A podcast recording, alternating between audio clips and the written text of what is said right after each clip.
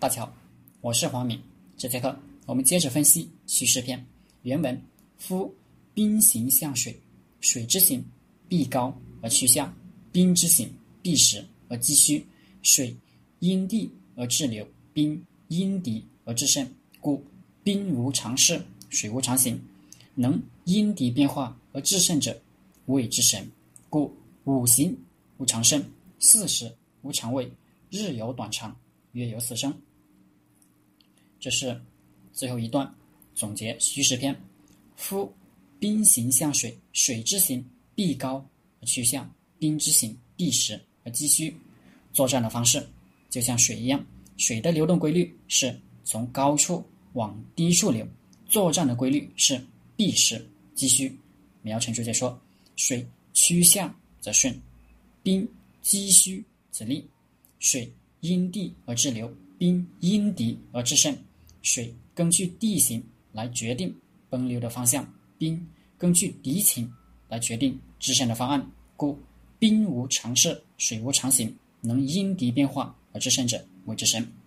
苗成注解说：因敌为势，敌人在变化，我也因敌而变，所以兵无常势，就像水无常形。遇到方，水就方；遇到圆，水就圆。能根据敌人的变化来制胜的，那就叫。用兵于神，故五行无常生，四时无常位，日有短长，月有死生。五行相克，金木水火土，没有哪一个固定长生。春夏秋冬四季更迭，没有哪一个季节能持续一整年。昼有短长，月有圆缺。孙子最后打个比方：五行、四季、日月都盈缩无常，何况？兵行之变，怎能安定呢？虚实篇到此结束。虚实篇的要义，曹操注解说：能虚实逼急也。调动来调动去，都是要我实敌虚，这就是用兵于神。不过，我们学习用兵于神，最重要的是要知道自己不是神，所以就不可能有调动来调动去，都是我实敌虚，而更可能是我虚敌实。所以，能倍加谨慎，这就算没白读兵法了。胜败是智力问题，实力问题也是概率问题。但就结果而言，胜败往往是不对等的。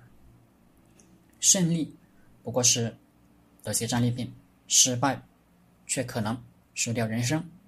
我们今天看这个进去了，那个进去了，都是。用兵于神，一辈子输掉一次，误终身。唐太宗李卫公问对，他里面专有一篇讲虚实。李世民说：“我读所有兵书，没有超过孙子的。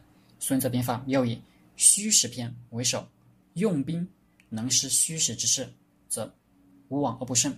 诸将人人都会说必实击虚，但到了战阵。”却没有能看得看得出敌方虚实的结果，不是调动别人，是反被别人调动。你怎么看这个问题？李靖回答说：“失虚实要先动击阵，诸将大都不知道以阵为基，以击为阵，怎么能识别实和虚？虚是实呢？击阵就是用来制敌之虚实的，敌实。”我必正，敌虚，我必击。如果不懂得击正之用，就算看出敌军虚实，也不会打。李世民说：“以击为正者，敌以为我是击，而我却以正击之；敌以为我是正，而我却以击击之。这样，敌是常虚，我是常实。”李靖最后总结说：“千章万句不出乎智人，而不至于人。”最后总结到：治人而不治于人和因敌制胜是一对辩证关系。治人而不治于人是我调动你，不是你调动我。做到极端是我不管你怎么样，我只管我怎么样。